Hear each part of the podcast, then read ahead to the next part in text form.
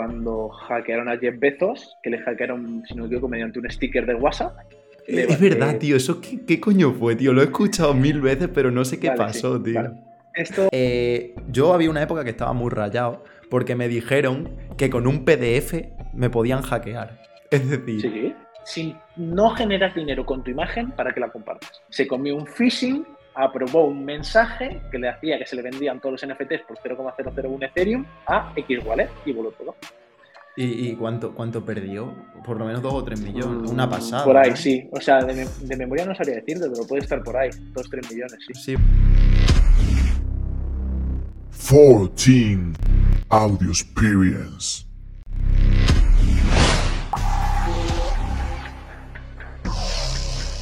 Buenas chavales, bienvenidos a un nuevo podcast. Hoy estamos aquí con un invitado muy especial, la verdad. Eh, me hace mucha ilusión tener a una persona así, ahora se presentará él, pero es un chico que se dedica a todo el tema de la ciberseguridad, tanto de, de Web3, criptomonedas, todo ese mundo tan complejo como de, como bueno, en general es un maximalista, como él se define, aunque ahora él hará una presentación de, de la ciberseguridad. Es un tío que, si os soy sincero, estoy un poco como tenso, porque sé que es un tío que es muy, muy ocupado y que, y que su tiempo vale mucho, y de hecho le quería dar las gracias desde aquí por, por venir. Yo creo que va a ser una charla muy guay, interesante, espero no, no hablar de cosas muy técnicas, pero bueno, que él explique todo lo que, todo lo que quiera y más. Y nada, estamos aquí con BC One. Eh, si quieres presentarte, tío, te dejo hablar. Pues bueno, yo soy BC One o BC1, BC1XBT.ethereum en redes y demás. Me dedico a la ciberseguridad en blockchain. Eh, me dedico tanto al rastreo de dinero robado como el securizar empresas, securizar personas, o sea, todo para que os hagáis una idea, todo empezó a través de Bitcoin, que es un poquito diferente de Ethereum, que sé que casi todo el mundo está en Ethereum. A partir de Bitcoin entré un poquito en el modo privacidad, eh, seguridad, y de ahí pues empecé a, como yo tengo un trasfondo IT, empecé a securizar personas, pues gente que se le han dado bien los NFTs, que se le ha podido dar bien cripto y demás, pues yo les aconsejaba de cómo securizarse y de ahí pues hemos ido escalando un poquito a poquito y bueno, pues ya estamos securizando empresas y bueno, yo al fin y al cabo eh, mi único propósito es intentar que nos roben, o sea, me dedico a que la gente no les robe. Sí, aunque, aunque muchas veces se les describe con el típico término de hacker y suena como a típico chaval que hace maldades, un hacker realmente es todo lo contrario, ya esto lo habréis escuchado mil millones de veces y es justamente de lo que vamos a hablar hoy. También luego le preguntaremos eh, cosas para protegerse de una forma básica como usuario. También, bueno, hablaremos de anécdotas y cosas interesantes que él ve detrás de todo este mundo. Y, bueno, sin más, yo, yo te quería preguntar, porque ahora sé que estás metido en un montón de cosas y, cosas ya de cierto nivel, como tú bien has dicho. Eh, ¿Cómo empezaste en todo esto? ¿Qué cosa fue la que tú dijiste? me mola este tema. Supongo que a lo mejor tenías un background un poco más de, dentro del mundo IT, de la programación y demás, y luego te fuiste especializando en esto. Pero me gustaría que contases un poco tu trayectoria de una manera resumida para ponernos en contexto. Pues yo empecé, mm, si no me equivoco, con informática, programación, servidores con 14 años más o menos. Ya me empezaba a gustar la informática.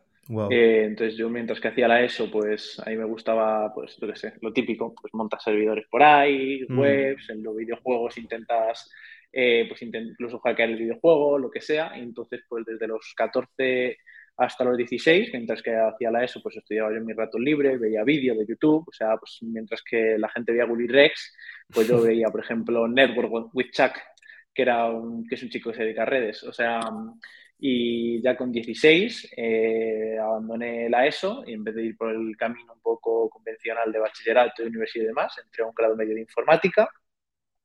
Ahí pues digamos que mm, cambió todo, o sea, fue lo, que hacía en mi tiempo libre, dedicarlo 24 horas al día. Ahí pues la gente que se dedica a la informática, barra hacking y demás, probablemente mucha gente no lo diga, pero son, es la época dorada porque eres menor y entonces puedes probar todo lo que quieras, que no va a pasar nada. Es cierto, es cierto. Y, entonces, pues desde los 16 hasta los 18, pues eh, a tope con el hacking, un montón de hacking ofensivo, eh, probando pues eh, inyecciones de SQL, atacando base de datos, de todo, probando, para simplemente por probar. O sea, Mm. eh, nunca he robado nada, ni nunca he robado nada de información, pero simplemente saber que eres capaz de, de vulnerar algo, pues mola un montón. Para el- si alguien quiere, por ejemplo, empezar Hack the Box, te lo permite, tienes máquinas virtuales donde tú vulneras las propias máquinas mediante capture de flag, que es como te ponen un- una banderita y tú tienes que llegar a la banderita mediante una serie de cosas. Y pues ya cuando llegué, cuando terminé el grado medio, con 18, eh, me becaron para estudiar en Alemania informática Hostia. y eh, la verdad es que bastante bien, excepto porque el COVID no me dejó viajar a Alemania, pero bueno, eso es otro tema. Y ya con 18 eh, dije, a ver, a lo mejor el hacking ofensivo no mola mucho porque no lo puedo probar, digamos, o, o por lo menos abiertamente no puedo decir que lo pruebo, no puedo compartir en foros o decir amigos, oye, eh, he encontrado esta vulnerabilidad en este sitio, no sé qué, no me molaba tanto y dije, ¿y si pruebo la parte de Blue Team? O sea, en hacking está Red Team, es la zona de ataque, y Blue Team es la zona de defensa. Y luego está el Purple, que es un poquito de todo. Y me pasé un poco a Blue Team. Empecé con servidores, eh, empecé a montar servidores, empecé a proteger servidores, hice todo el grado superior y pues ahí ya me, la verdad es que me gustó mucho todo el tema del hacking, sobre todo de servidores. ¿Qué pasa? Yo ya con 16 en el grado medio yo ya había tocado cripto, entonces yo ya conocía Ethereum, yo ya conocía Bitcoin y pues terminé el grado, en plan, terminé los estudios, se me planteó un poco pues las opciones de entrar a consultoras como Deloitte, Accenture y demás. Y dije, pues, ¿y por qué no me lo monto por mi cuenta? Y pues en, eh, un poco la rama emprendedora empezó y pasamos un poco de rama emprendedora a rama emprendedora con ciberseguridad en blockchain, porque para mí seguía siendo informática. O sea, para mí la blockchain, aunque la gente puede decir que es una locura, yo sigo siendo, yo sigo siendo informático y sigo, y sigo trabajando en blockchain como si fuera un informático. O sea, para mí todo se hace, el developing es igual, eh, es que todo es igual, o sea, siguiendo una rama más de la informática. Es como el que podría elegir, yo que sé, DevOps, pues tira por, por, por Sí, quizá cambia un poco más los lenguajes y algunas cosas, pero realmente es, es lo mismo, las bases y las estructuras y sigue siendo lo mismo, Sí. ¿no? Y entonces, pues a mí me moló mucho, como yo soy de servidores, dije, hostia, y si en vez de montarlo todo en un servidor se descentraliza todo, y pues empecé a tirar por ahí, por ahí, por ahí. Encontré un curso que se llama eh, Privacidad y Seguridad en Bitcoin por Arkady Pejold, que para mí fue como un antes y un después. Y a partir de ahí dije, pues aparte de todo el emprendimiento que estaba haciendo aparte, dije, hostias, y claro, yo es que daba tips a gente y le digo, ya, pero por ejemplo, llegaba una colección de NFTs, yo la compraba y hablaba con la gente del equipo y le decía, macho, pero es que para mí no lo tenéis bien montado, o sea, yo veo a lo mejor que tu colección no tiene una multisig O que está todo centralizado y pues cuenta, joder, macho, es que eh, a lo mejor en la colección en la que estoy intentando asesorar no me hacen caso y hay otras colecciones que pagarían por este tipo de asesorías. Sí, es cierto. Y pues, em- pues empecé a asesorar a personas de, pues mira, para proteger tus fondos haría así, haría así.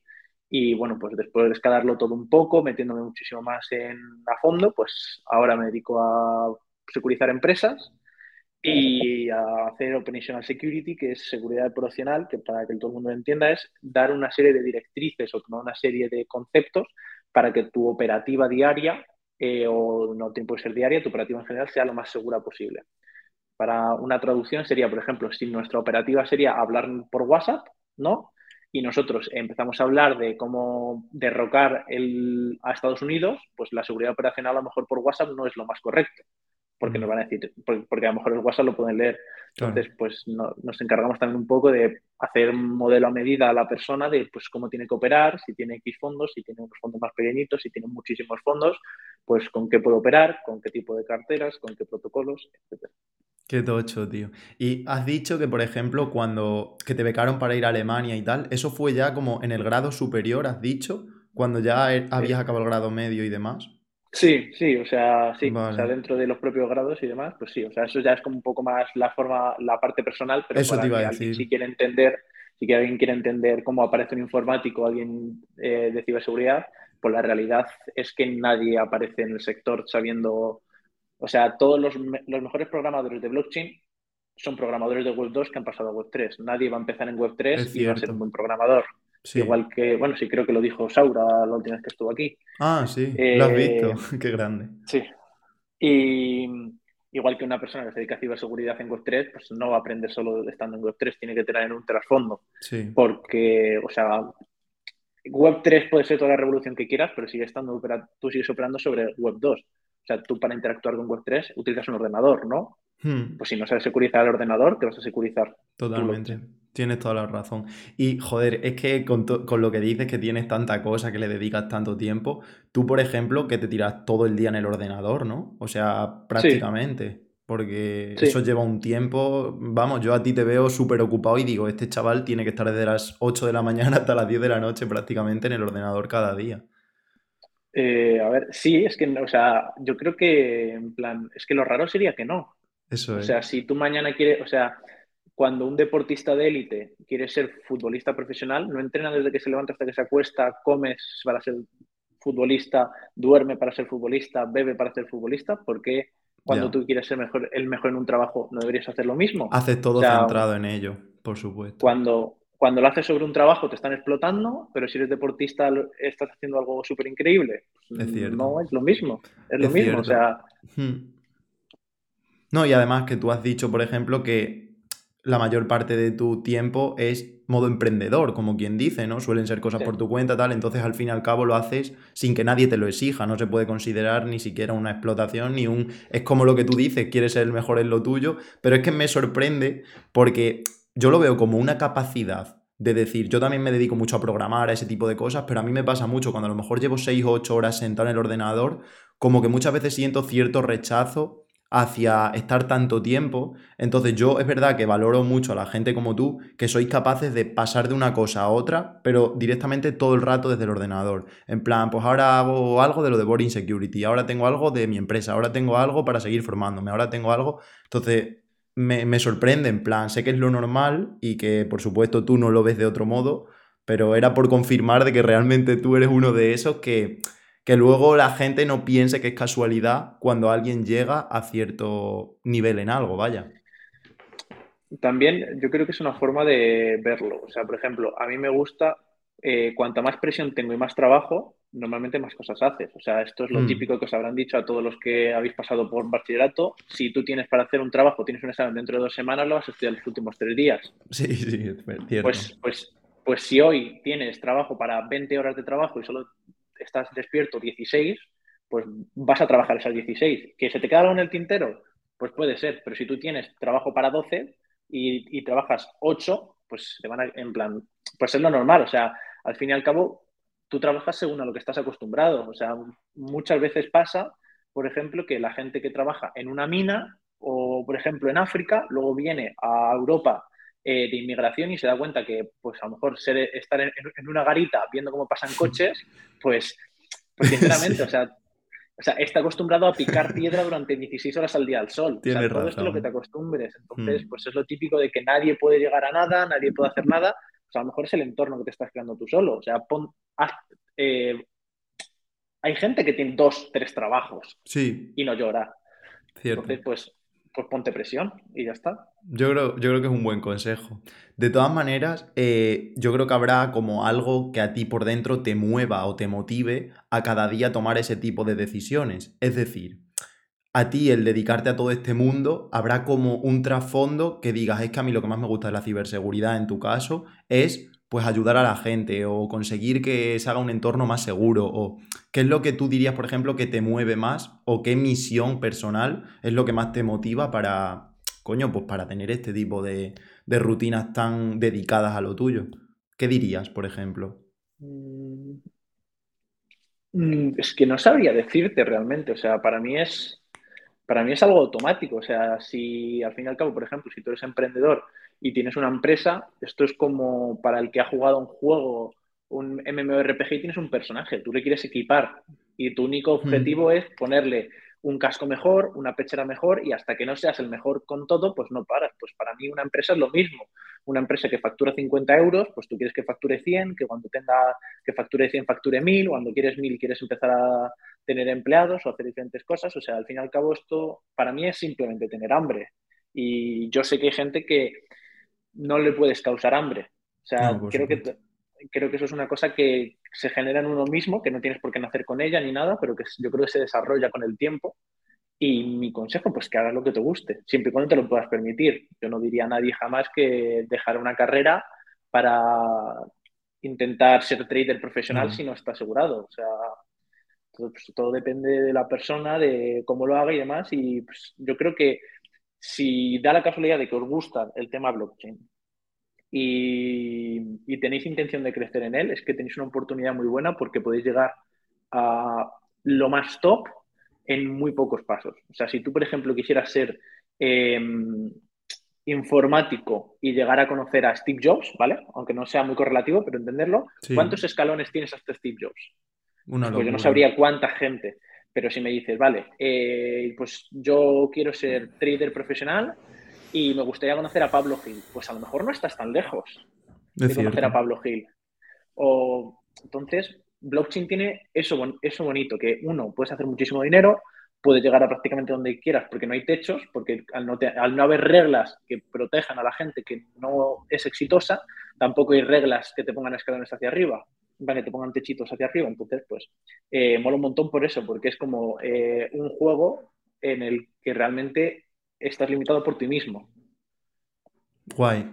Y, por ejemplo, eh, tú de aquí en adelante, porque como has dicho, el blockchain es algo que acaba de empezar hace poco, que tiene muchísima proyección, que a día de hoy es una muy buena oportunidad para entrar en lo que sea, porque eso no sé si lo hablabas con, con Paulo en, una, en el podcast que te hizo, no me acuerdo muy bien, pero os lo he escuchado de que, por ejemplo, si tú quieres entrar en blockchain, puedes entrar como con muchos roles. Puedes entrar como un programador, como una persona que se dedica a la contabilidad, como una persona... Realmente es como una pequeña sociedad creada ahí con los distintos roles. Entonces, ¿tú cómo ves mmm, la proyección del blockchain de aquí a unos años? Así un poco estimando. ¿Me explico? Mm, sinceramente, o sea, yo me caracterizo, y ya me lo han dicho varias veces, soy muy hater de lo que el 99% de la gente conoce como blockchain. Sí. O sea, soy muy hater. Cuéntanos, de cuéntanos. Coins. Cuéntanos. A ver, el, la cuestión es, yo en su momento, pues al ser, al trabajar con gente que es developer y al trabajar con empresas, tú te das cuenta que, por ejemplo, vamos a poner eh, un ejemplo lo más fácil posible de entender. Mañana me dices que la interoperabilidad de, vamos a poner KuCoin, ¿vale? Que es un exchange, pero imagínate que KuCoin fuera una blockchain, ¿vale? Vamos a decir KuCoin. KuCoin ahora hace una red súper, súper rápida que te soluciona un problema que, por ejemplo, vamos a suponer el tema de las votaciones. Te lo, te lo solucionas que flipas, o sea, es un ecosistema buenísimo, eh, es súper rápido, es súper eficiente, solventa un montón de problemas y tiene un token. Sí. Y ahora llegas tú y dices, vale, ¿y por qué Estados Unidos iba a utilizar una empresa ajena con un token que tiene unos holders ajenos, que el precio depende de esas ballenas, para hacer algo que puede coger el código, que es todo open source, copiarlo, mm. pegarlo, montar una blockchain nueva y hacerlo ellos mismos? Ya. Entonces, todas las soluciones que, que, van con token, a mí me parecen que pueden sonar muy buenas soluciones, que es muy interesante porque lo estás haciendo todo en una blockchain, lo estás haciendo todo en blockchain, todo en este ecosistema donde hay un montón de developers que desarrollan open source, pero vale, yo te cojo el proyecto KuCoin que te, desarrolla, que te desarrolla todo el tema de votos, te lo copio, te lo pego, lo monto en unos servidores de Estados Unidos, lo monta el gobierno y vale, y, y KuCoin ya no vale nada.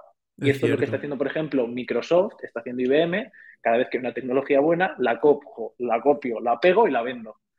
Claro, la, la, venden con su nombre y ya le quita como todo el valor que tenía lo que lo han creado supuestamente. Claro. Entonces, cuando yo, por ejemplo, veo un vídeo, estoy hablando con gente y me dice, macho, es que KuCoin es la blockchain del futuro. Y le digo, vale, me parece correcto, puede ser la blockchain del futuro.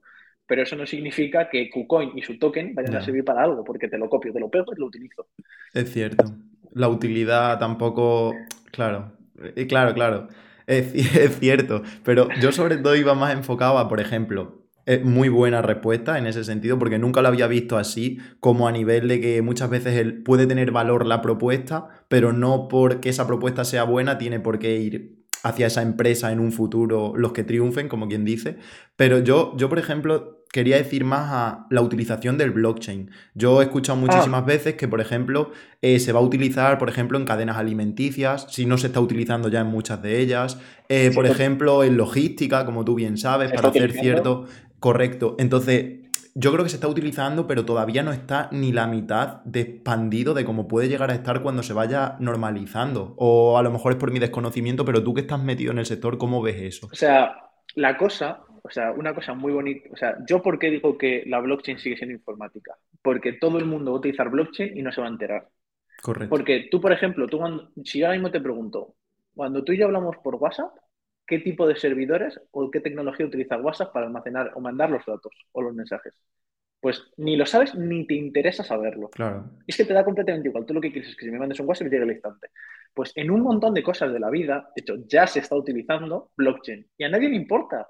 Porque tú como usuario final, tú lo que quieres es una interfaz gráfica bonita, una experiencia de usuario perfecta y lo demás te da igual. La blockchain no es ni más ni menos que una tecnología de que IT está por que detrás, se- claro. Que está por detrás. O sea, tú no lo tienes que oler.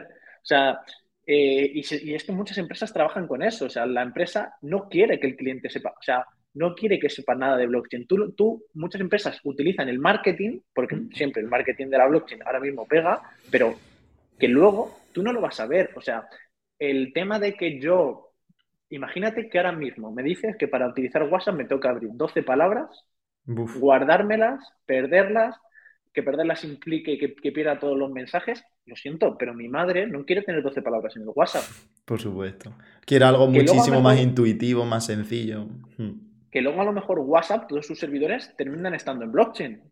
Ah, pero es que eso a mi madre le da igual y no lo quiere saber y ni le importa. Entonces, ¿la blockchain se utiliza en empresas? Sí, ya se está utilizando. ¿Se utiliza para logística? Sí. ¿Se utiliza para cadenas alimentarias? Sí. ¿Lo sabemos? ¿Le importa a alguien? No, porque a nadie le importa. Lo único que le importa a la gente es que KuCoin ha sacado una noticia porque su sistema de votaciones es nuevo y va a pumpear un 500%. El Es retailer cierto. lo pierde todo y la ballena se forra. Es cierto, tío. Es muy hipócrita. El- lo siento, pero el ecosistema blockchain es muy hipócrita y es un vacía bolsillos del retailer. Lo- Es que justamente lo estaba viendo así, digo, es como contradictorio, ¿no? En plan, se habla mucho de lo de blockchain y tal, pero luego es como que está ahí por detrás y pasa desapercibido. Y, por ejemplo, tú que... Es que esto me da curiosidad a mí personal. ¿En qué cosas así que me sorprenderían se está utilizando? Así que tú sepas. Eh, igual que has dicho, por ejemplo, el ejemplo de WhatsApp o así, ¿en qué tipo de cosas que podemos decir, hostia, esto utiliza blockchain? Pues, por ejemplo, eh, hay blockchain que están desarrollando sobre eh, expedientes médicos de personas en hospitales y un- una red de hospitales. Imagínate que cada hospital es un nodo dentro de la blockchain. Lo que Mm. estás haciendo es una base de datos gigante que es mantenida por muchos hospitales, en el que tú mañana entras en un hospital desmayado y necesitas saber tu grupo sanguíneo y en vez de tener que llamar al, al hospital que se supone que ibas y dijeran, oye, dame el grupo sanguíneo, no, se van a meter en su base de datos, que lo peor es que el, el enfermero que te va a meter sangre de tu grupo no sabe que es una blockchain, para él es una base de datos, Claro. pero es una blockchain con todos los hospitales. Vale. Pues ahí tienes un ejemplo de una blockchain que es funcional y, y se está utilizando ya. O sea, esto ya está en desarrollo. Yo tengo algún amigo médico y cirujano que me han confirmado que esto está en desarrollo, que se están desarrollando y que incluso en algunos países está funcionando. Hostia. Pero no, no tiene token y no tiene por qué tenerlo ni tiene Eso te iba a decir. Es mucho, mucho mejor, ¿sabes? Como más del pueblo, como quien dice, sin tanto, sin tanta especulación, sin tanta cosa detrás, pero al fin y al cabo utiliza las ventajas de la tecnología que tiene blockchain, como es tener una base de datos detrás para, para Sí. todo eso. O sea, es que realmente que tenga token, hay pocas blockchain que tengan sentido tenerlo. Ya. Entonces, pues esto es todo un poco el... pues es, es- es que es real- real- realmente la blockchain ya es como la bolsa.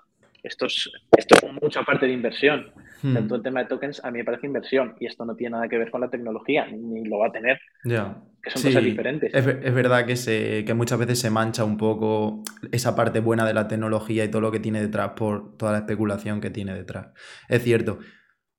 Mm. Y una preguntilla, por ejemplo, eh, tú también entiendes, aparte de que estamos hablando mucho de Web3, blockchain, todo esto, tú también entiendes, supongo, de ciberseguridad de Web 2. Como hemos dicho, al fin y al cabo no deja de ser lo mismo porque el Web 3 está construido sobre Web 2. Para los que no sepáis lo que es Web 3, Web 2, yo lo explico rápidamente, si me equivoco, corrígeme. Web 2 es lo que conocemos como Internet hoy en día, ¿no? Las redes sociales.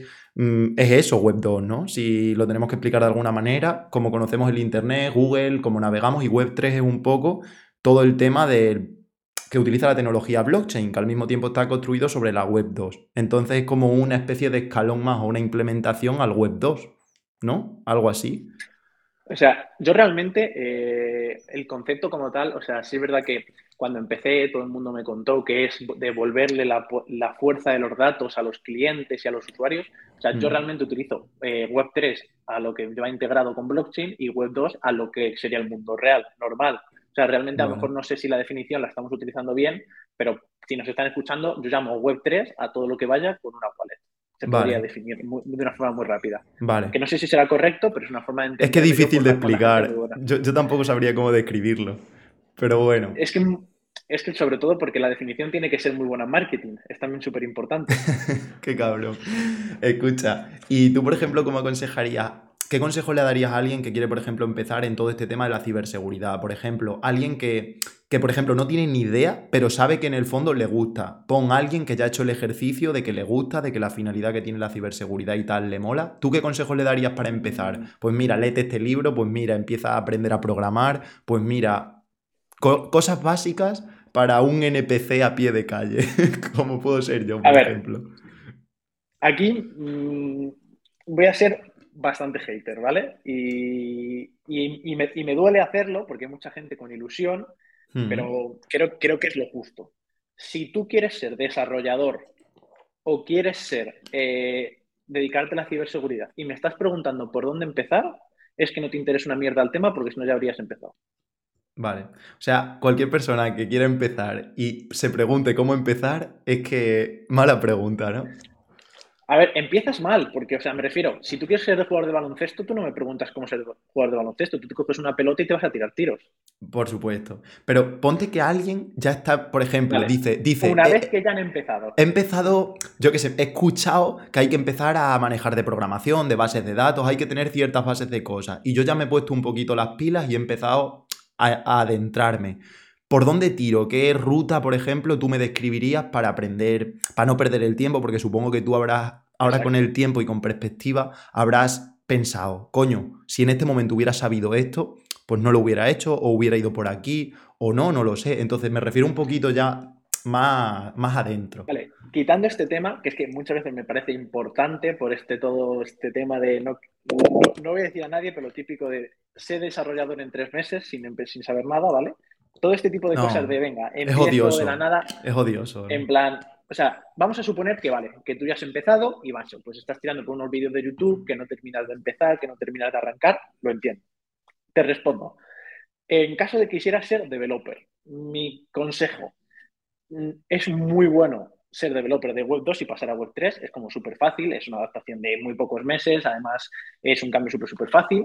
En caso de que quisieras empezar en Web 3 directamente, pues tienes contenido muy, muy bueno, por ejemplo, Frico de Camp, con eh, este vídeo súper famoso de 32 horas, es lo que siempre recomiendo todo el hmm. mundo. Hay un montón de webs, hay un montón de discourse, está Developer DAO. O sea, si realmente, por ejemplo, tú eres un desarrollador de Web 2 que quieres pasar a Web 3, mi recomendación, júntate con gente de Web 3, de desarrolladores de Web 3. O sea, eh, yo, por ejemplo, me puedo dedicar a ciberseguridad y yo te podría dar aquí dos o tres tips. Yo me puedo dedicar al, desarrollo y te podría dar aquí dar dos o tres tips. ¿Sabes lo que mejor que te podría hacer? Es cogerte y, mentorizarte. Entonces, lo mejor que puedes hacer si quieres aprender desarrollo en Web3 viniendo de Web 2, júntate con gente que se dedique a Web3, búscate comunidades de Twitter, búscate comunidades de Discord.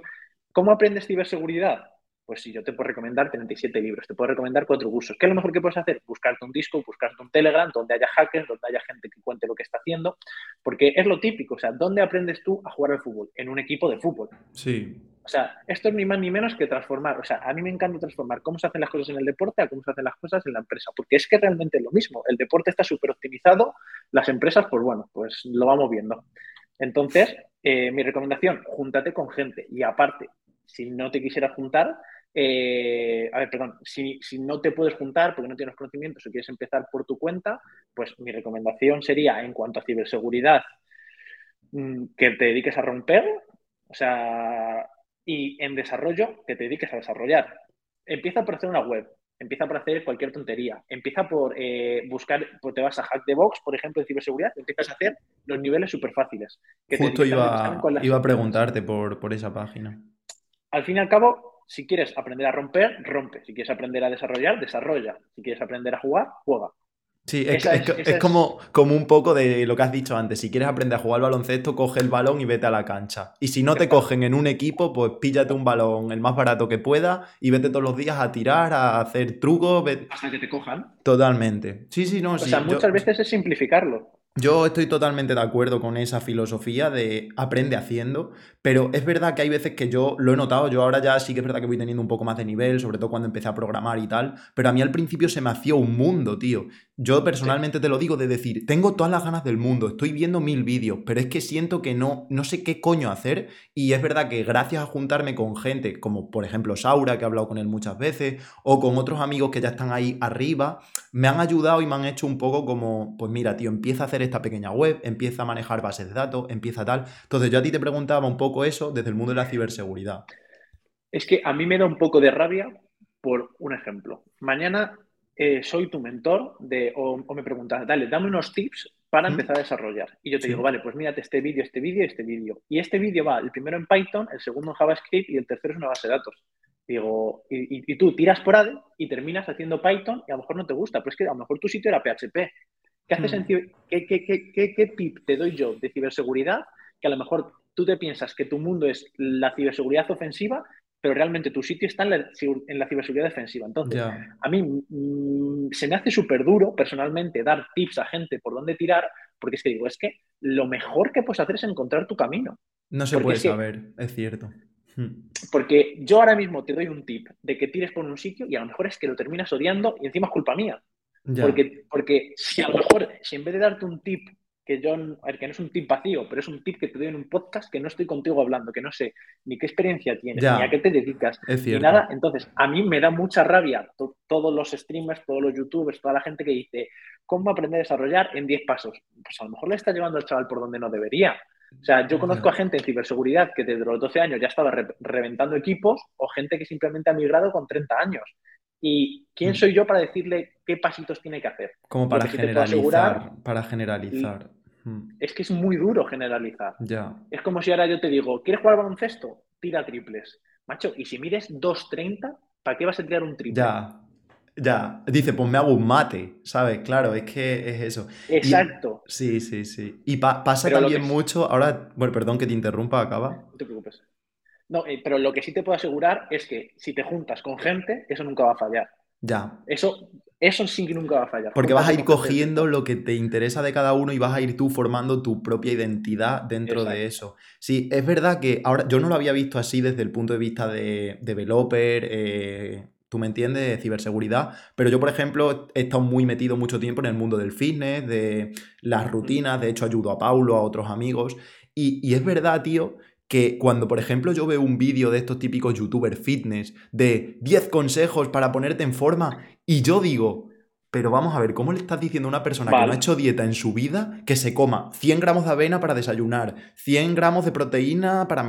Es que le, le va a dar, o sea, se va a poner como una foca, se va a rayar, va a odiar el fitness, tiene que ser como una cosa muy personalizada, muy específica. Entonces entiendo como un poco tu, tu reacción o tu rechazo hacia una pregunta tan generalizada como mm, ¿qué consejos le darías a...? Es verdad, tiene toda la razón. O sea, es que nos podemos ir al fitness. Es como, mira, Sí. voy a poner súper específico. Es como a Deadlift Lord, que tiene uno de los récords de peso muerto del mundo. Imagínate que a ese chico le dicen que haga pe- hipertrofia. No, por la longitud Claro. de brazos y extremidades que Mm. tiene, se tiene que dedicar a hacer peso muerto. Hmm. Es cierto, tío, es cierto. Y te quería preguntar, vamos a, de- a entrar en cosas un poquito más técnicas. Tú, por ejemplo, cuando trabajas, ¿qué sistema operativo sueles utilizar? ¿Windows, Linux? ¿Cuál es el que más te mola? Eh, el que toque. O El que toque, ¿no? El que toque. O sea, te diría, eh, Windows eh, lo utiliza todo el mundo, Mac lo utiliza todo el mundo, Linux cuando ya te vas adentrando y luego ya, pues depende de lo loco que estés, podrías terminar en un QBOS, por ejemplo, que es un sistema operativo en el que todo, todos son máquinas virtuales. Vamos a, vamos hacerlo más fácil. Es como si el sistema genera un ordenador para cada cosa. Es como, imagínate, el ratón se conecta a un ordenador, eh, Internet va a otro ordenador, eh, Ah. la gráfica va a otro ordenador y el disco duro va a otro ordenador. Y luego hay un ordenador base que coge la información específica del ordenador. Mañana te meten un USB por aquí que a lo mejor te borra todos los datos, pero es que el USB solo es un ordenador. Entonces Ah, no va a poder vale, tocar nunca el disco duro. Qué pasado. Y eso, por ejemplo, es, eso es KubeOS, que es un sistema operativo que se utiliza pues, en ciberseguridad bastante avanzada. Sí, como que está hecho por componentes, o sea, cada ordenador pone un componente de lo que es el ordenador final, Sí. como quien dice. Son en máquinas virtuales, la- eh, Claro. técnicamente se llama así, o en eh, Sandbox o Dockers, más o menos. Y es eso, que es como que cada cosa te la isla. Mañana te meten un virus por el USB, pero es que da igual, porque tu navegador está completamente separado, la wallet está Claro. completamente separada, tu disco duro está completamente separado. Sí, está como mucho más encriptado, como quien dice, cada parte del Sí. ordenador está como blindado. Mm. Guay, o luego, guay. por ejemplo, otro sistema operativo muy chulo se llama Tails, es un Linux que corre, tú esto lo instalas en USB, lo pinchas y enciendes el ordenador desde el USB. Toda la información pasa en USB. En el momento en que desconectas el USB se borra todo. Entonces, esto, por ejemplo, se utiliza mucho en hacking y demás. Imagínate, vamos a ponernos un caso gracioso. Estás tú aquí, estamos ahora aquí, no sé qué. Mañana entra el FBI de repente por ahí. Luego así, Y te y digo, llevas vale, todo el ordenador. lo, lo que queráis. No, no, llévate el ordenador, llévate el pendrive, que en el momento que el- al pendrive se le va la luz, todos los bits se borran instantáneamente y nadie puede recuperar nada. Eso, eso ya es nivel avanzado de, de cojones, tío. Bueno, yo le animo a todo el mundo que le gusta ciberseguridad a que investigue, los pruebe, porque no son tan difíciles Qué como la guay, tío. Me mola, pues fíjate que no. O sea, algo había escuchado, pero no sabía que era tan así. En plan, eso es como muy de película, ¿no? De quito el pendrive y me piro. Pero a nivel técnico, joder, qué guay, tío. Escucha, y yo sé que estoy contigo, que eres una persona que entiende de lo que habla. Entonces, me gustaría preguntarte si ciertos mitos que se escuchan dentro de todo este tema son ciertos o no. Un poco dando tu detalle. Y uno de ellos que siempre me ha dado curiosidad es: siempre dicen que, por ejemplo, Apple es más seguro que todo lo demás. Eso yo lo he escuchado desde que tengo 13 años y no tengo ni puta idea de lo que es un ordenador. ¿Por qué dice eso la gente? ¿Eso es verdad? ¿O, o por qué se Eh, dice?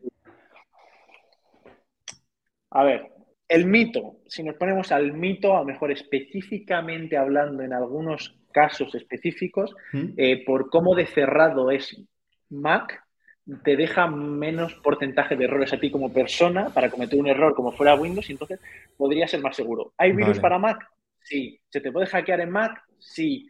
Eh, mañana estás en blockchain y, y guardas tu frase semilla en un TXT en la pantalla de tu Mac, sí, te lo puedo robar, ¿vale? O sea, no eres invulnerable siendo Mac Vale. no eres Dios siendo Mac y realmente la diferencia eh, en cuanto a blockchain, vamos a meternos solo en blockchain, Vale. eh, lo siento, pero la cantidad de gente que es robada en Windows y es robada en Mac es la misma porque el 99% de la gente a la que roban, la, la culpa es de la persona, no del sistema Vale. operativo, no del ordenador, no de nada. Lo o sea, a, mí- a mí en plan, me hace mucha gracia porque me viene gente y me dice es que me han robado y me, y me explican el por qué y yo, y yo muchas veces le tengo que confirmar, sabes que ha sido culpa tuya, ¿no? Y me dicen, sí, sí, y digo, vale.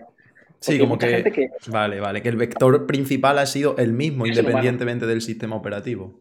Yo Mm. te hablo de que más del 90 y mucho por ciento de las personas, de los, bueno, de los robos que existen, son a la persona. Sí, Se no. llama ingeniería social. Ingeniería social, sí. Pero, por ejemplo, es cierto que lo que has dicho es verdad, pone muchas restricciones. Yo uso Mac de siempre porque me viene muy bien por el tema del ecosistema y tal. Y, mm, y es verdad que es que tú te vas a descargar algo y no te deja hasta la saciedad. Entonces muchas veces es como que te limita mucho a si tú eres un usuario que va descargándote cosas sin tener en cuenta nada, como que un poco te frena. Pero que si tú realmente te expones o haces algo que no debes, da igual que tengas Mac o Dios caído del cielo que te van a, a hackear o a robar lo que, lo que quieren. Sí, bueno, de Sí, hecho, el, cuando hackearon a Jeff Bezos, que le hackearon, si no me equivoco, mediante un sticker de WhatsApp. Es verdad, tío, eso qué, qué coño fue, tío. Lo he escuchado mil veces, pero no sé qué Vale, pasó, sí, tío. vale. Esto, esto es Pegasus, ¿vale? Pegasus es una, Hmm. si no me equivoco, una empresa iraní, que en Irán las, eh, todo el tema de ciberseguridad, las reglas y las leyes, bueno, son así, porque Vale. es además allí donde están casi muchísimas empresas de hacking y demás. Vale, Pegasus es una empresa que lo que hace es que compra Zero Days. Zero Days, ¿vale? Para que os hagáis una idea, en hacking, yo ahora mismo encuentro un fallo, imaginaros, encuentro un fallo en WhatsApp, que puedo leer las conversaciones de todo el mundo. Hasta que yo no lo reporte, en no, eh, imagínate, ¿vale? yo encuentro un fallo en WhatsApp. En el momento en el que se encuentre ese fallo, imagínate que lo encuentra una empleada, cuan- para intentar arreglarlo, se dice, estamos en el día, estamos en el día cero, estamos en el día uno, estamos en el día dos. Entonces, imagínate, eh, es el día 3 y viene un jefazo y dice, ¿cómo va? Y dice, pues estamos en el día 3 de eh, arreglar el bug donde no sé qué, no sé cuántos. Entonces, los zero days se conocen a, los, eh, a las vulnerabilidades que todavía no las conoce la empresa. Mm, vale. Entonces, Eh, ¿Qué pasa? Pegasus es una empresa iraní que se dedica a comprar zero days. Tú encuentras un zero day, vas a Pegasus y le dices, mira, tengo aquí un zero day de WhatsApp que si te mando un sticker, eh, puedo conseguir acceso a tu micrófono y a tu cámara. Y dice Pegasus, vale, pues son, eh, te pago por él 50 millones de euros, si me demuestras que es factible. Lo demuestras, te lo pagan y se lo queda Pegasus. ¿Qué pasa? Pegasus, es, esta empresa eh, da servicio a inteligencias de muchos países súper importantes, a gente muy importante. Entonces, mediante Pegasus, lo que se hizo fue, se dice que fue un príncipe de Arabia Saudí, le mandó un sticker a Jeff Bezos donde le encontraron información, que esa información eh, creo que implicaba que estaba poniendo los cuernos a su mujer y no sé qué más. O sea, el cachondeo de lo que pasó con Jeff me da igual. O sea, técnicamente hablando... Sí, eso es, técnicamente. Es cosa de Pegasus. Es cosa de Pegasus y sí, con un sticker le cogieron control del teléfono. Sí, claro, porque ellos lo que hacen es como acumular esos fallos que le van vendiendo eh, las personas de manera individual. Ponte que tú eres un hacker de puta madre y encuentras una falla en Microsoft. Entonces tú se lo vendes a Pegasus y luego él ya lo utiliza como quiere, lo vende a... Vale, vale. Eh, o sea, sabía más o menos cómo funcionaba eh, a raíz de todo esto que pasó con el gobierno hace no mucho, tal, Pegasus, que son los mismos. Sí.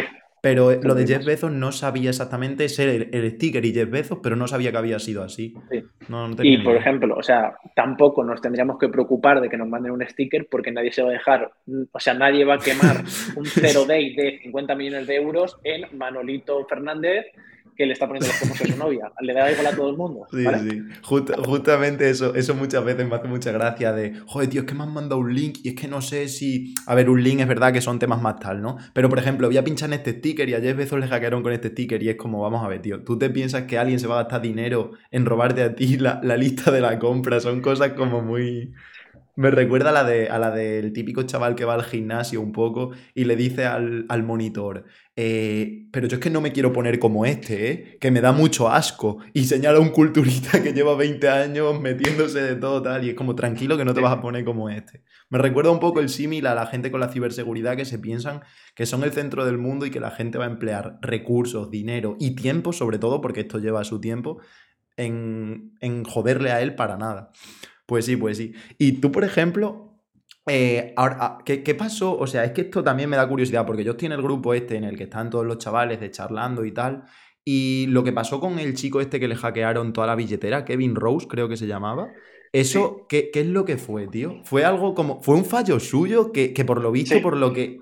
A raíz de lo de Boring Security y tal, fue como una inutilidad por su parte muy grande, ¿cierto? Como siempre.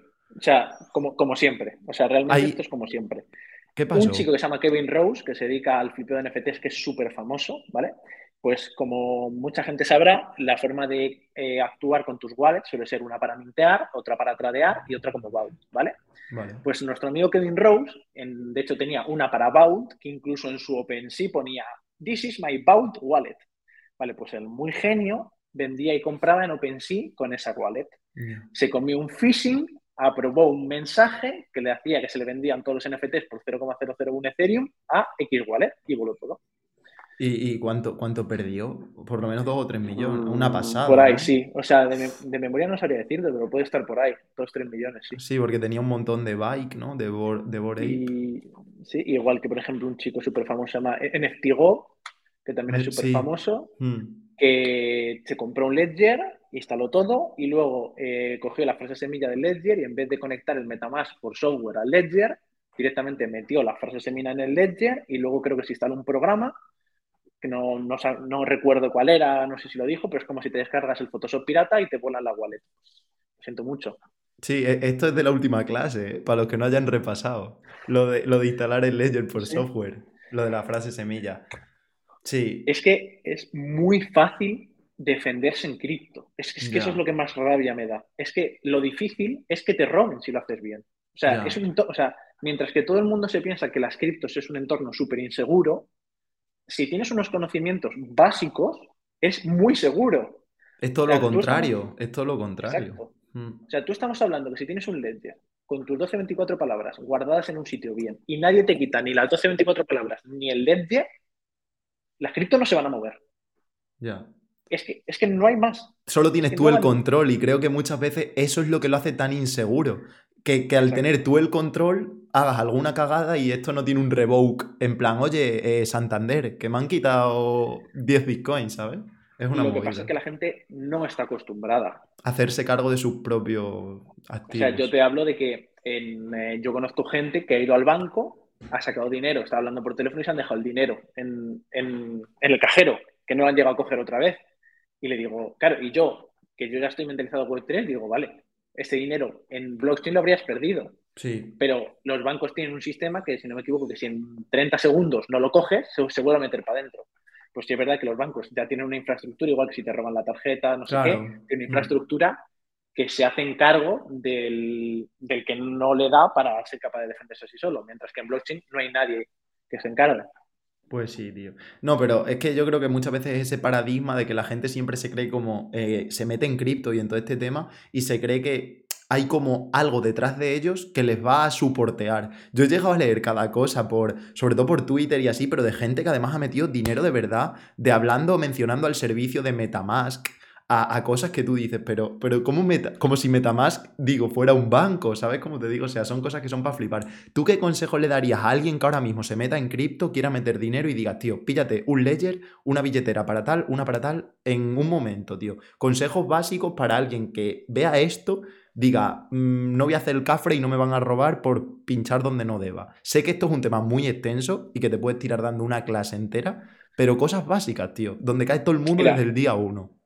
Para mí, todo gira alrededor de, o sea, yo te puedo dar mil tips, podemos montar la estructura que quieras, que como tu mentalidad no sea la correcta, da igual. O sea, es que te van a robar todo. Entonces, eh, creo que lo principal es entender que donde tienes tus criptos, eres un banco.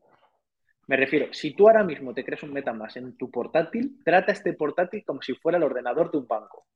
Vale. Mañana, mañana tú y yo vamos al banco y pillamos al, director del banco viendo porno en el ordenador donde tiene todo el banco y le metemos un guantazo. y le digo, no, dame, mi dinero que me lo llevo. Claro. O le veo descargando pelis piratas o le veo descargando Photoshop. O sea, lo principal es entender, vale, tú eres un banco. Lo que utilices para cripto, trátalo como un banco. Tú no dejarías que alguien viera las llaves de tu banco. Tú no dejarías que alguien instalara cosas dentro de tu banco. Si mañana te viene alguien diciendo que te va a multiplicar por dos el dinero de tu cuenta bancaria, dices que no, pero si lo hacen en cripto, dices que sí. Ya. O sea, entiende que eres un banco. Eso es lo principal. Actúa como un banquero. O sea, tú ponte en la piel de un banquero y si alguien te dice, mañana te dicen, vale, tú tienes, eh, has estado trabajando, tienes 5.000 euros y te dicen, si tú me das estos 5.000 euros, te doy un 30% de API mensual. En la vida real, tu madre diría, sí, venga, Imposible. Que no te lo crees, que es imposible, ¿vale? ¿Y por qué en cripto te lo crees? Ya. ¿Por qué todo en cripto es mágico, increíble? Pues no, pues lo principal es entender que eres un banco. Y una vez que eres un banco, te aseguro que yo conozco gente que tiene millones de euros en un Metamask, en un portátil, y están muchísimo más seguros que en gente con un Ledger. Solo por cómo actúan. Sí, y, por, y por, las limitaciones que se ponen ellos mismos a la hora de utilizar el portátil, de no me voy a meter aquí, no me voy a descargar tal, y otra gente que tiene un ledger que lo conecta como no debe y se cree que está súper seguro y es peor todavía que tenerlo en el portátil. Sí, pero me parece muy buen consejo el hecho de la mentalidad. Es lo primero. O sea, es que mm. yo te puedo, te puedo montar incluso una MPC wallet que lo utilizan prácticamente las instituciones, te puedo montar lo que quieras, que si tú mañana te llega un link que te dice que te va a regalar un NFT y firmas todas las transacciones y apruebas todos los approvals, es que no puedo hacer nada. Ya, ya. a tomar por culo. para que te hagas una idea de la locura que es, hay gente desarrollando tecnología para que cuando la gente comete este error. O sea, es, tan heavy que la gente, en plan, que ya hay tecnologías que dicen, vale, pues vamos a hacer una cosa. Si tú eh, firmas una approval para este NFT de serie, te lo paro automáticamente, no te voy a dejar. Porque, porque no confías ni en la propia persona que es el dueño de sus fondos. Flipas, tío. Sí, sí, no, sí, es, es normal, es normal que se llegue a ese tipo de, de medidas. Y, por ejemplo, hay tú eres una persona que tomará todas las precauciones del mundo, porque no tendría ningún sentido que vayas mm, promulgándolas sin tomarlas.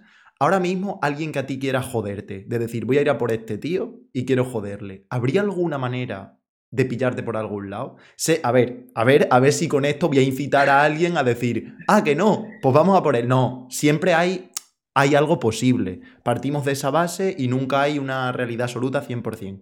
Pero tú tomando todas las precauciones que que tomas y todo lo que estás explicando, será prácticamente imposible hacerte nada. Pues probablemente tendría que ser un ataque físico, tendría que ser a la persona. O sea, me tendrían que encontrar, buscar y decir, eh, pues le atacas a esta persona, pues mediante ataques físicos, eh, eh, Personalizado. extorsión. es- Mm. O sea, ya no me refiero informáticamente hablando, de presentarse en mi casa con un bate y ponerme fino. Vale, O sea, Sí, sí, o sea, hombre, es que eso, eso no hay Dios que lo pare, o sea, en plan, Claro, te o sea, a mí, de- bueno, de hecho hay un meme, eh, hay un meme muy famoso en la comunidad inglesa de ciberseguridad que dice Sí. que el 99% de las estructuras se pueden, se, en plan, se pueden eh, romper con una llave inglesa de 5 euros. Y todo el mundo se piensa que, pues yo qué sé, le metes a la tuerca al servidor y, no es así. Es que me planto en tu casa, te ato en una silla y empiezo con la tuerca, con la llave inglesa, a darte en cada uno de los dedos hasta que me dices dónde está todo. Sí, sí, sí. Eso, Entonces, eso en cri- es- ha pasado, ha pasado, ¿eh? Sí, sí, sí, os lo puedo asegurar que pasa. Entonces, en cripto es mezclas, eh, tienes que mezclar tecnología con protección física, porque es que ahora tú eres el banco. Claro. Entonces, a mí es una cosa que me gusta mucho, porque eh, junto, eh, incluso juntar privacidad, porque, por ejemplo, en plan, yo eh, como tal, frente a las empresas, pues no llevo ni gorra ni gafas de sol. Hombre, Normalmente me supuesto. pongo filtros y demás, pero porque yo mañana eh, me pasa algo y no me apetecería que me apareciera nada, nadie en casa, o que me hiciera una suplantación de identidad. O pues entonces, que al fin y al cabo esto es un poco meme, lo de, es un poco también Sí. la imagen, lo de poner Web3 hacker, la gorrita de Metamask, las gafas de sol. Tiene su porqué. demás, pero, Tiene su porqué. pero yo, yo animo siempre a todo el mundo que, mira, eh, si no generas dinero con tu imagen, ¿para que la compartes? Tienes, tienes toda la razón. De hecho, yo siempre he sido muy rayado con eso, de decir, "Pf, hago vídeos sin mi cara, pero claro, ¿cómo hago el tipo de contenido que quiero sin mostrarme? Siempre como que me he rayado un poco con eso. Sí, siempre Pero si lo monetizas, si lo monetizas, Claro. entiendo. Por supuesto. 100% que la pongas. Es que, es que es tu trabajo, es, es lo que te da de comer. Pero también te digo que una persona que no se dedica a nada de redes, eh, poner primero una foto con su familia y su hija y luego que se ha comprado dos Bored Apes, Y la ubicación Empezamos a tener- y, y mil empezamos cosas. a tener un problema. Y, y luego sube una Empezamos foto en su patio y pone la ubicación, que pinchas en el globito y te lleva a la manzana donde está. Y está feo, está feo, la verdad que sí. Una, una frase que de hecho me dijo un chico y yo la comparto abiertamente. ¿Mm? A mí me es más fácil hackearos que enseñaros. Ya. No, sí. Para sí. mí es más fácil robarte que enseñarte, te lo puedo asegurar. Y yo, según he entrado en, en cripto y cada vez lo veo más, para mí es más fácil robar a la gente que enseñarla. Sí, porque te conoces Por todas suerte- las vulnerabilidades, claro. Por suerte, no, pues es que, o sea, y es que eh, muchas veces no es saberse las vulnerabilidades, es darse cuenta que la gente se deja las cosas al público. O sea, la gente te deja puertas abiertas para Ya. entrar. Ya. ¿Y no crees que a lo mejor tener ese tipo de mentalidad a veces te vuelve un poco paranoico? Es decir, me explico, que coño, que te raya porque normalmente sin darte cuenta, incluso gente como tú y como los que entendéis un montón, sin daros cuenta podéis dejaros puertas abiertas, pero las vais como cerrando de, "Ch, eh, que esto no sé qué. Pero de forma natural muchas veces te sale dejarte puertas abiertas, aunque cambies la Por supuesto. mentalidad. Entonces a veces a mí me raya un poco, tío. Para mí, para mí, si te dedicas a la ciberseguridad, tienes que ser un psicópata. Sea. O sea, o sea, o sea, tienes que tener un clic. Es como si te diría, eh, para ser trader no puedes tener emociones. Hmm. Una persona normal no puede ser trader. Una persona normal no tiene por qué ser ciberseguridad. Una persona normal no va a ser futbolista de élite. Porque, porque, ¿Por qué? Porque el trader no tiene que tener emociones. El de ciberseguridad tiene que tener un clic de, de, de ser súper meticuloso, incluso psicópata con ello. Por supuesto. El de fútbol tiene que tener un, un trabajo diario, diario y constancia que no tiene nadie. Entonces, cada persona hace clic en el trabajo que más se le adapta. Y yo te digo, a mí me, a, a mí me encaja perfectamente es que a mí me parece que lo normal es que una persona se deje puertas abiertas y para eso está la gente de ciberseguridad, para darle unos tips de, oye, pues mira, te has dejado esta, esta y esta, la cerramos y todo el mundo feliz. Totalmente. Y mm, me gustaría que hablaras un poco eh, de... eh, tú, por ejemplo, estás metido en, en un proyecto, no sé si, si se llama así, Boring Security, que es como Sí. una especie de proyecto donde gente que entiende del mundo de la ciberseguridad contribuye y está muy ligado a la colección de NFTs de Bored Ape. No sé siquiera si lo- son ellos los que lo han creado. Me gustaría que explicarais un poco la labor que hacéis para gente que yo estoy seguro que está viendo esto y está dentro del mundo cripto y NFT, pudiera mm, tomar ciertas precauciones, como que hagas un poco de promo y de publicidad, y no lo digo por darle promo y bombo, sino porque me parece algo que yo estuve el otro día en la, en la única clase que, me he metido y aprendí un cojón de cosas aún, sabiendo que ya sabía, pensaba que yo ya sabía muchas cosas, entonces me gustaría que hablaras rápidamente eh, un poquito de eso, que le expliques a la gente qué es lo que estás haciendo y de hecho luego lo voy a dejar al final del, del podcast abajo por si la gente se quiere unir o pues echarle un ojo. Pues muchas gracias, la verdad. O sea, Boring Security no es ni una empresa, ni, ni, un, eh, ni una cuenta de Instagram, ni, somos influencers, ni nada. O sea, esto es una entidad sin ánimo de lucro, es como una fundación, como podría ser cualquier fundación. Eh, pues nosotros lo que hacemos es tenemos una fundación de ciberseguridad. Todo esto viene de una oleada de hackeos a gente que era holder de Bored que no paraban de robar monos no paraban de robar Bored Apes. Entonces, una serie de gente que era holder de Bored dijo, oye, mira, yo soy informático, yo me dedico a la ciberseguridad, eh, ¿por qué no hago formación gratuita para los holders, que son como mis compañeros? Y empezaron a hacer formación. ¿Qué pasa? Esta formación era buena y a la gente le gustaba. Y entonces llegó Doodles, me acuerdo que llegó Doodles y dijo, es que yo también quiero la formación. Mm. Y dijo, vale, pero es que no tenemos profesores. O sea, al principio era un chico que se llama Fel que lleva más de 10 años en ciberseguridad y es que no daba abasto. Entonces, ¿qué hicieron? Pidieron un, a ApeCoin, el token de ApeCoin tiene propuestas. dentro de casi todos los, los, tokens hay una DAO y dentro de la DAO puedes proponer cosas. Pues se propuso dar 50.000 euros a Boring Security para que contrataran profesores y pudieran pagar sueldos a los profesores para que pudieran dar clase. Entonces, empezaron a contratar más. Por ejemplo, tenemos un chico que se llama KFX, que lleva más de 10 años en seguridad nacional en Estados Unidos. Eh, tenemos otros chicos, bueno, es que la verdad es que los profesores es una locura. Sí. Y eh, pues claro, es que esto tenía un éxito en inglés que era increíble, porque eh, al fin y al cabo creo que tenemos, puede que 20 clases al mes o algo así puede estar entre, entre todos los idiomas. ¿Y qué pasa? Pues dijeron, vale, queremos hacerlo en español también, porque queremos ampliar, porque lo estamos, lo estamos ahora haciendo en alemán. Em, empezaron en inglés y ahora está alemán, español, chino y japonés, si no me equivoco. Entonces, en la parte de español, pues yo me propuse como persona que lo llevara y demás, y como profesor. Y eh, pues empezamos con ello. Entonces, para todos estos idiomas y para aumentar, eh, bueno, para que os hagáis una idea, los profesores de, castellano, uno soy yo, el otro es Friki Crypto, que es eh, moderador de Other Side, la colección de las LANs de, de, Labs, y el otro es el Community Manager de Bored O sea, estamos hablando de gente OG, OG en el sector, gente que, que, ya le gustaría la gente contactar con ella, pues imagínate te dé una clase.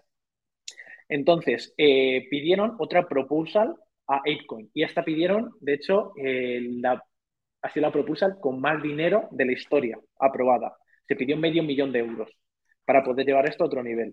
Que ya le gustaría a mucha gente no solo recibir medio millón de euros de grant, porque es a fondo perdido desde, mm. desde ApeCoin, sino que encima eh, sea el récord histórico de ApeCoin. Y pues se lo dieron.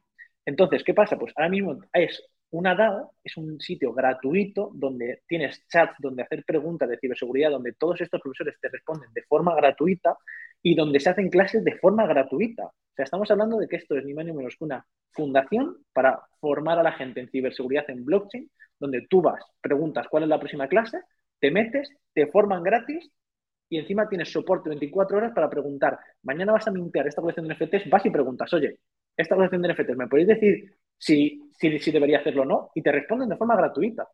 Es impresionante. yo cuando, vi el, yo cuando vi el proyecto, yo me enamoré, dije, no puede ser, o sea, está, tienes a los mejores de ciberseguridad del sector dando formación gratuita y sin ánimo de lucro. Y dije, yo me tengo que meter. Y entonces pues estuve ahí peleando y soy el que lleva toda la parte de castellano y encima eh, pues estamos ahí dando clases si no me equivoco, todos los meses. Sí, de hecho, ya os digo que independientemente de si estáis súper metidos en el mundo cripto o no, os sorprendería meteros en una clase el nivel que se respira. De hecho, como él ha dicho, son gente súper top, que lleva un montón de años metido en esto. Y os juro que de verdad no tenía pensado mencionar nada de esto en el podcast, ni siquiera está hablado. Pero yo el otro día me metí en la primera clase y de verdad que excelente la explicación. Además, gente que tiene súper bien preparada de lo que va a hablar que puedes cubrir tus fondos en caso de que tengas algo de cripto para que no cometas los errores que comete todo el mundo, que te sorprendería si vieras en lo que cae toda la gente. Mm, y lo que él dice, muy importante, eh, dentro del Discord, que está súper bien montado por idiomas, o sea, se lo han currado muchísimo. eh, tenéis un apartado como de mm, consulta directa con ellos, de oye, mira, Sí. mm, tengo que firmar esto que es para, para esta colección. ¿Cómo lo veis? Y a lo mejor va a él, BC One, y en un momento te dice, pues voy a echarle un ojo al contrato. ¿Qué cojones? ¿Qué persona gratuitamente haría eso? Me parece de verdad impresionante cuando gente por mucho menos cobra miles de euros, ¿sabes? Entonces, Es que- aprovechadlo, de verdad os lo digo, si queréis aprender sobre ciberseguridad. ¿Con qué frecuencia hacéis las clases en español? En, es- en castellano creo que hay una al mes. Una al mes. Una o dos, depende del mes, sí. Y luego en, en inglés hay como 12 o 14. Está Pero genial. bueno, si queréis ver, si, si queréis, si queréis que os dé yo la clase, pues en castellano y suele haber, a ver, la- las plazas se pelean, pero siempre suele haber gente.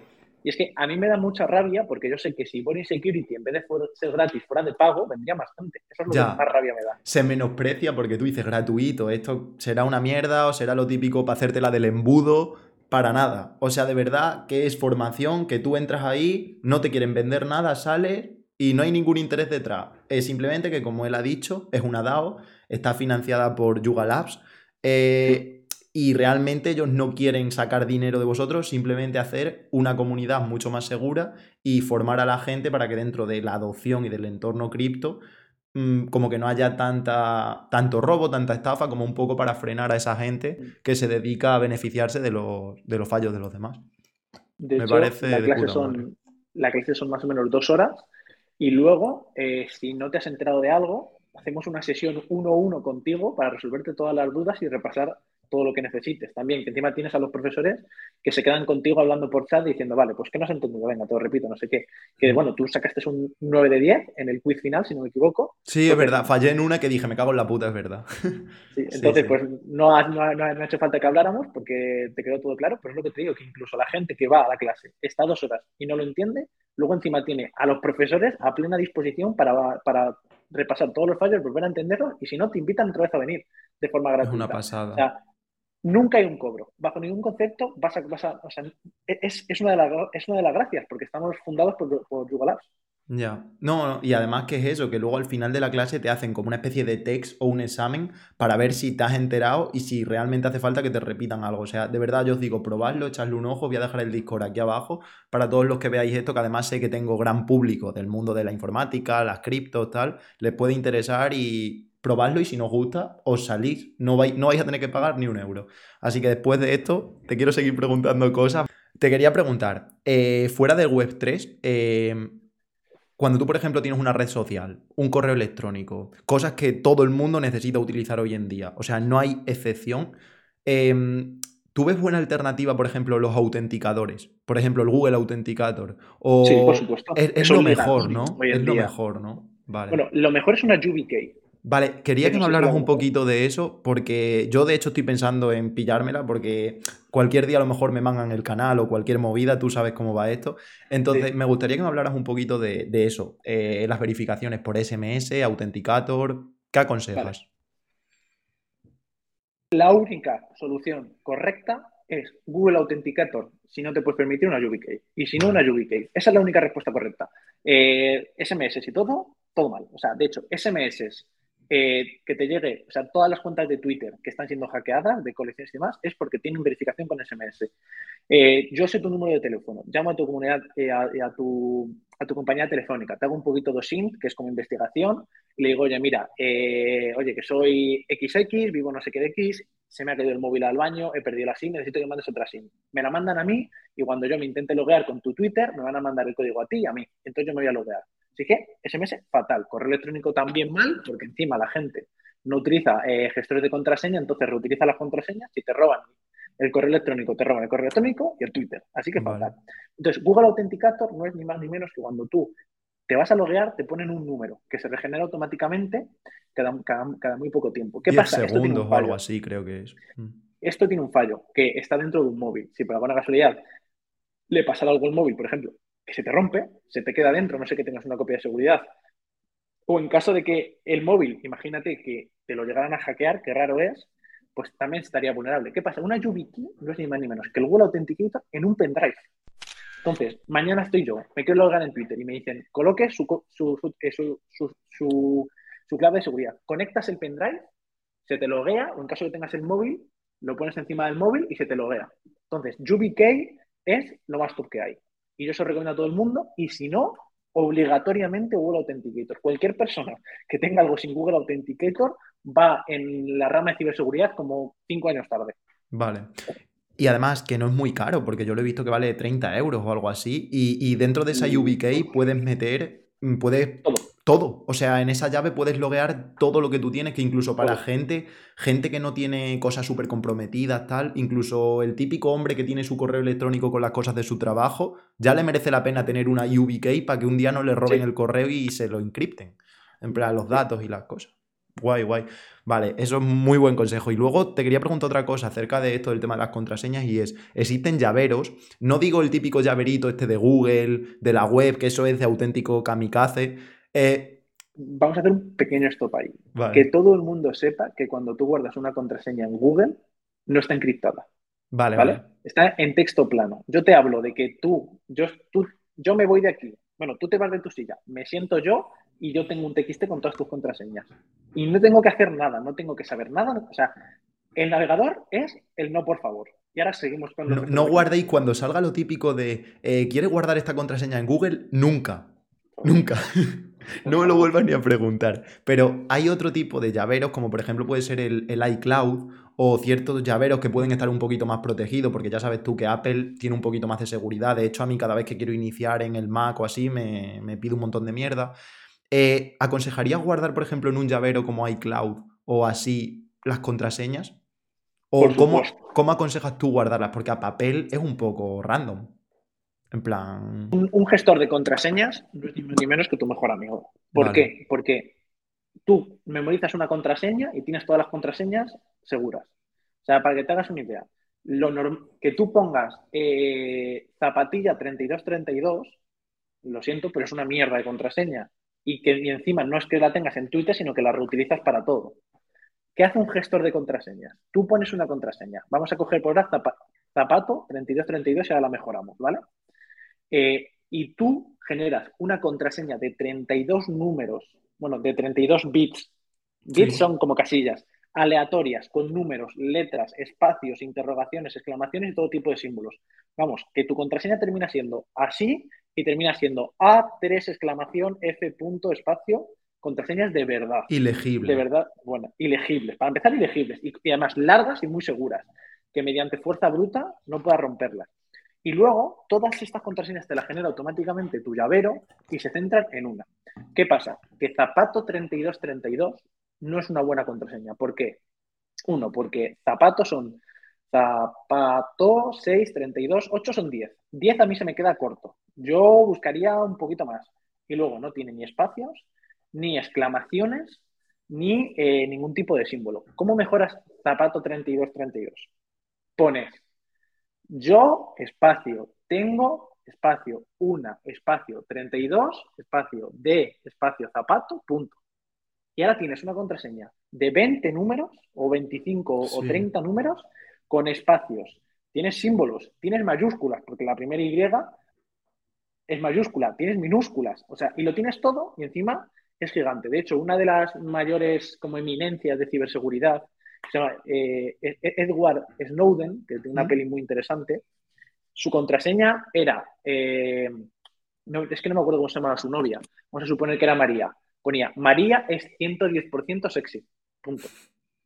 Fíjate. Pero es que, pero es que esa contraseña tiene todo. Es larga, espacios, mayúsculas, minúsculas. O sea, tú, tú, tú, aconsejas que sea una contraseña larga, que tenga mayúscula, minúscula, barra baja, mm, símbolos, de todo, ahí mezclado, y que no, no sea una frase con sentido, porque es una cosa muy importante, lo que él ha mencionado de la fuerza bruta. La fuerza bruta son programas que te generan, mediante palabras que tú le metes, muchas combinaciones. Entonces, por ejemplo, yo le quiero quitar la cuenta y meto mm, Antonio, no sé qué, mm, Madrid. Entonces empieza a hacer una combinación con palabras, números y cosas, y cuando da con la correcta hace clean. Entonces, si ponéis contraseñas obvias, ¿no? Pero yo te diría, tú puedes hacer frases con sentido siempre y cuando no estén relacionadas contigo.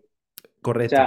Es que, porque, seamos sinceros, nadie se quiere aprender una lista de números y letras que no entiende. Porque, no es, porque tu cerebro no está entrenado para eso. ¿Por qué, en, ¿Por en cripto se utilizan 1224 palabras?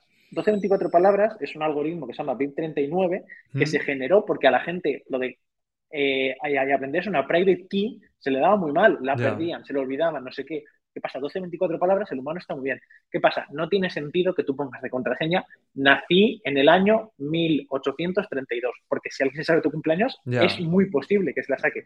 Pero claro, o sea, si tú, por ejemplo, pones mi ventana es de contrachapado de cristal, pues eh, realmente no hay una correlación contigo. No te relacionan, claro. Y, es una frase que tú tardas tres segundos en aprenderlo. Estamos hablando que puedes tener una frase de nivel muy alto prácticamente irrompible mediante fuerza bruta hoy en día y que la memorizas en cuestión de segundos. Lo, jodido es, por ejemplo, eso, cuando alguien pone el nombre de su perro y luego postea en Instagram eh, una foto con su perro con el nombre en la descripción. Vale, vale. De, de todos modos, lo del gestor de contraseñas, supongo que, por ejemplo, en iCloud, tú tienes una contraseña para iCloud y ahí ya tienes toda tu contraseña. Yo lo que hago siempre, me la suda decirlo, es que le doy a, por ejemplo, generar contraseñas aleatorias. Exacto. Súper larga, con símbolo tal, y lo que hago es que las guardo, a ver, no tengo todas en el llavero porque si algún día lo pierdo es una movida, pero yo lo tengo de tal forma de que me tienen que quitar muchas cosas separadas para yo perder el acceso a todo eso. A lo que voy es, em, supongo que la contraseña que custodia todas esas claves, en este caso la de iCloud, la tienes que actualizar cada cierto tiempo, tener una contraseña segura para evitar las vulnerabilidades. Ante, porque claro, te roban esa contraseña y te acaban de robar 50, ¿no? ¿Tú qué aconsejarías el hecho de actualizar? Yo te soy sincero. Yo te soy sincero. Si, si lo quieres hacer, 100% es una recomendación. O sea, te recomiendo que, que lo actualices. Pero estamos hablando de que una contraseña tan larga, con encima en un gestor de contraseñas, eh, ya estás en la cresta de la ola. Estamos hablando que, mi ventana sea de contrachapado de cristal dentro de mi llavero, estoy en la cresta de la ola de la ciberseguridad para el usuario medio. O sea, ya con eso va muy bien. Que luego, imagínate, mañana te intentan loguear en Twitter y te sale un correo electrónico de, oye, me han intentado loguear en Twitter. Pues, pues cambias esta contraseña y luego le das a regenerar todas las demás contraseñas. Pero sí es verdad que, obviamente, si te lo puedes permitir, pero yo no le puedo pedir a una persona de 40 años que se actualice la contraseña cada mes, porque es que me va a mandar a tomar por culo. Entonces, muchas veces es entender al cliente y decirle, oye, mira, pues dentro de lo que podemos hacer, dentro de lo que sé que me vas a hacer caso, porque muchas veces en consultoría de ciberseguridad el problema no es que le aseguremos, sino que no nos hacen caso. Ya, le da pereza. Pues, muchas, pues muchas veces pues lo que intentamos es hacer como un envoltorio de, vale, dentro de lo que sabemos que vas a cumplir, vamos a hacerlo lo mejor posible. Y entonces, que, la, que ojalá todo el mundo lo cambiara todos los meses. Pero sí, es que yo creo que, un gestor, vale. que creo que la ciberseguridad se menosprecia mucho, eh, como tú bien sabes, y es que todo, si tú pierdes acceso a tus datos, a tus contraseñas, hoy en día tenemos todo digitalizado, te pueden quitar la tarjeta de crédito, te pueden quitar el colegio de tu hija, te pierdes absolutamente toda la privacidad si te quitas la ciberseguridad. Y ya llegando un poquito al fin, eh, yo había una época que estaba muy rayado porque me dijeron que con un PDF me podían hackear. Es decir, eh, yo me descargo un PDF que me manda mi profesora de Derecho eh, de la universidad y de repente me descargo el PDF y me han liado la de Dios en el ordenador. ¿Cómo puedes saber cuando un archivo está ¿cómo se dice? Eh, comprometido, que, que, es un malware o que te la van a liar, o es un archivo limpio. Porque tú, por ejemplo, si yo a ti te mando un correo, tú lo revisarás de alguna manera. No vas a clicar en un PDF desde tu ordenador de la empresa. ¿Cómo haces? Eh, mira, para que te hagas una idea, el hackeo del bridge de Ronin, que es el hackeo de Axie Infinity, que fueron 362 millones, se hizo con un PDF. Flipas. Entonces, ¿Qué pasa con los PDFs? No solo son los PDFs, sino son los PDFs, los Word, los Excel, cualquier documento de ofimática, por detrás se le puede meter, digamos, una programación. Porque los propios documentos lo utilizan, porque es funcional para el trabajo. ¿Qué pasa? Esta parte de detrás puede terminar robándote tus criptos que tienes en el ordenador. ¿Qué pasa? Por ejemplo, yo, yo tengo cripto en el ordenador B. Tú me mandas un PDF en el ordenador A y a mí me da completamente igual. Yo lo tengo en un ledger, tú me mandas un PDF y a mí me da completamente igual. Por eso es tan importante las hardware wallets. Pero aún así, obviamente, en mi empresa yo no quiero que entre un PDF malicioso. Pero, por ejemplo, para el usuario medio, el que si tú tienes tu cripto en un ledger, ese PDF te da completamente igual. Porque no te va a robar las cripto, o sea, ya, hablan de ciberseguridad en cripto. Entonces, eh, ¿cómo se hace esto? Pues tienes dos opciones. Uno, cuando te mandan un PDF, le solicitas eh, que, te lo, que te lo manden por Google Drive. Normalmente el propio Gmail lo hace, tú no te lo descargas automáticamente, te hace una previsualización dentro de Google. Entonces, cualquier JavaScript o cualquier script que haya por detrás se ejecuta en los servidores de Google, así que tu no lo toca. Y luego, si obligatoriamente tienes que descargártelo, eh, lo tienes que meter dentro de un sandbox. Un sandbox es como una cajita que se hace dentro del ordenador. Imagínate que dentro del ordenador hacemos una cajita chiquitita y lo que abrimos ahí se queda ahí. Mañana instalas un virus, se queda ahí. Instalas un programa, se queda ahí. Y de aquí nadie sala. Y, y, de, aquí, lo que está aquí se ha quedado aquí.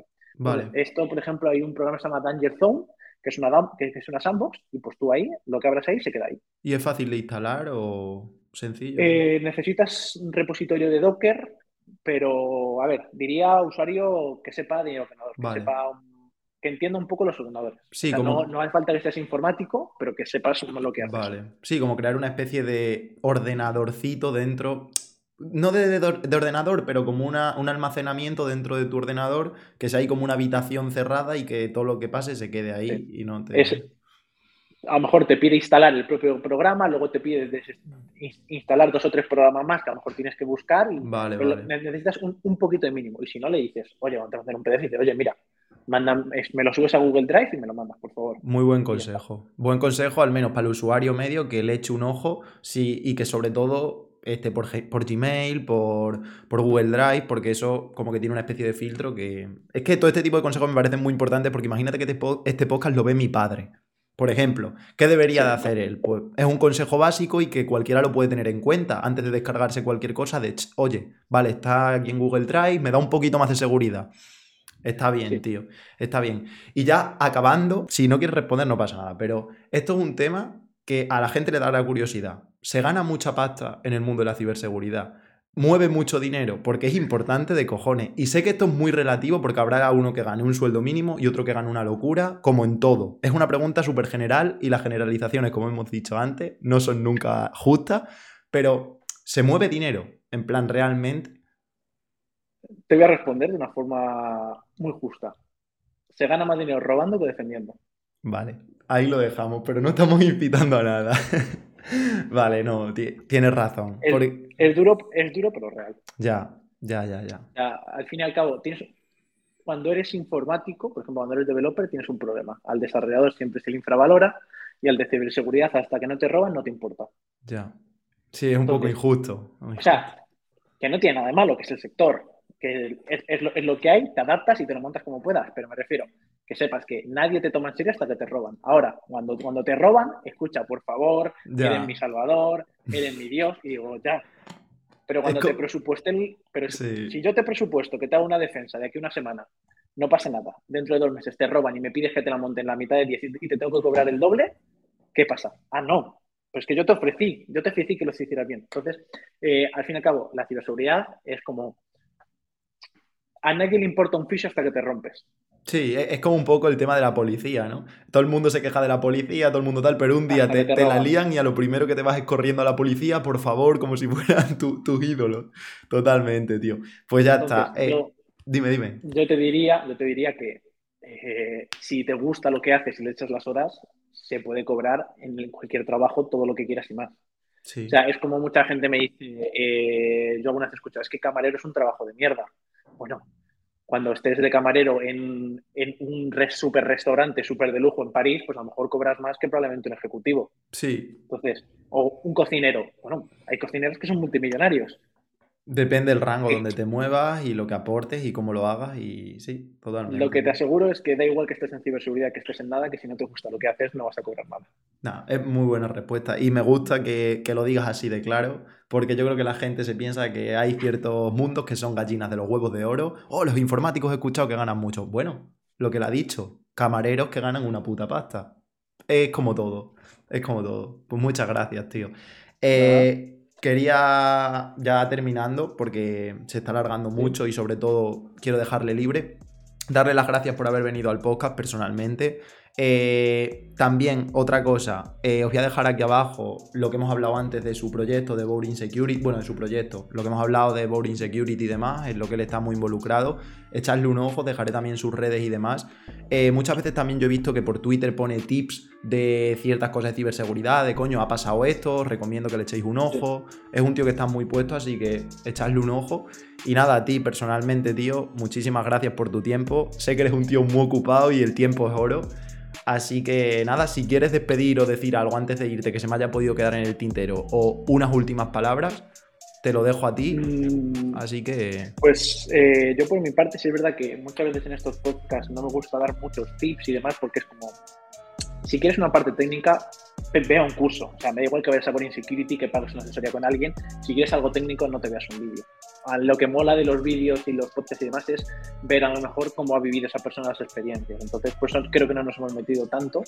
Eh, luego, si hay alguien que le hackean, me podéis hablar, ¿vale? Me podéis hablar tanto a Twitter, a Instagram, a donde sea. O sea, a mí me suelen venir una media de entre una y dos personas hackeadas al día. O sea, es algo habitual. Hay cosas que somos capaces de, hay, hay cosas que somos capaces de solucionar. Normalmente las cosas en la blockchain no, pero cuando os ponen bots y demás dentro de las wallets, pues eh, tenemos un equipo que con Flashbox y demás recupera pasta y demás. Entonces, bueno, siempre que os roben, pues mira, pues consultarlo y aprender, que muchas veces eh, lo más importante es aprender. Y pues nada, yo un, placer, eh, espero que os guste mucho el temario, que os haya parecido un poco curioso mi caso y que os haya servido. Sé que soy, sé que doy muchas veces eh, eh, respuestas raras que no son normales en el sector, que lo normal sería que Bitcoin se va a hacer un por cien, let's go pum, y nos hacemos millonarios, que, que, todo es el futuro y demás. Y, pero bueno, eh, pues nada, yo por mí un placer, ha sido un placer estar por aquí.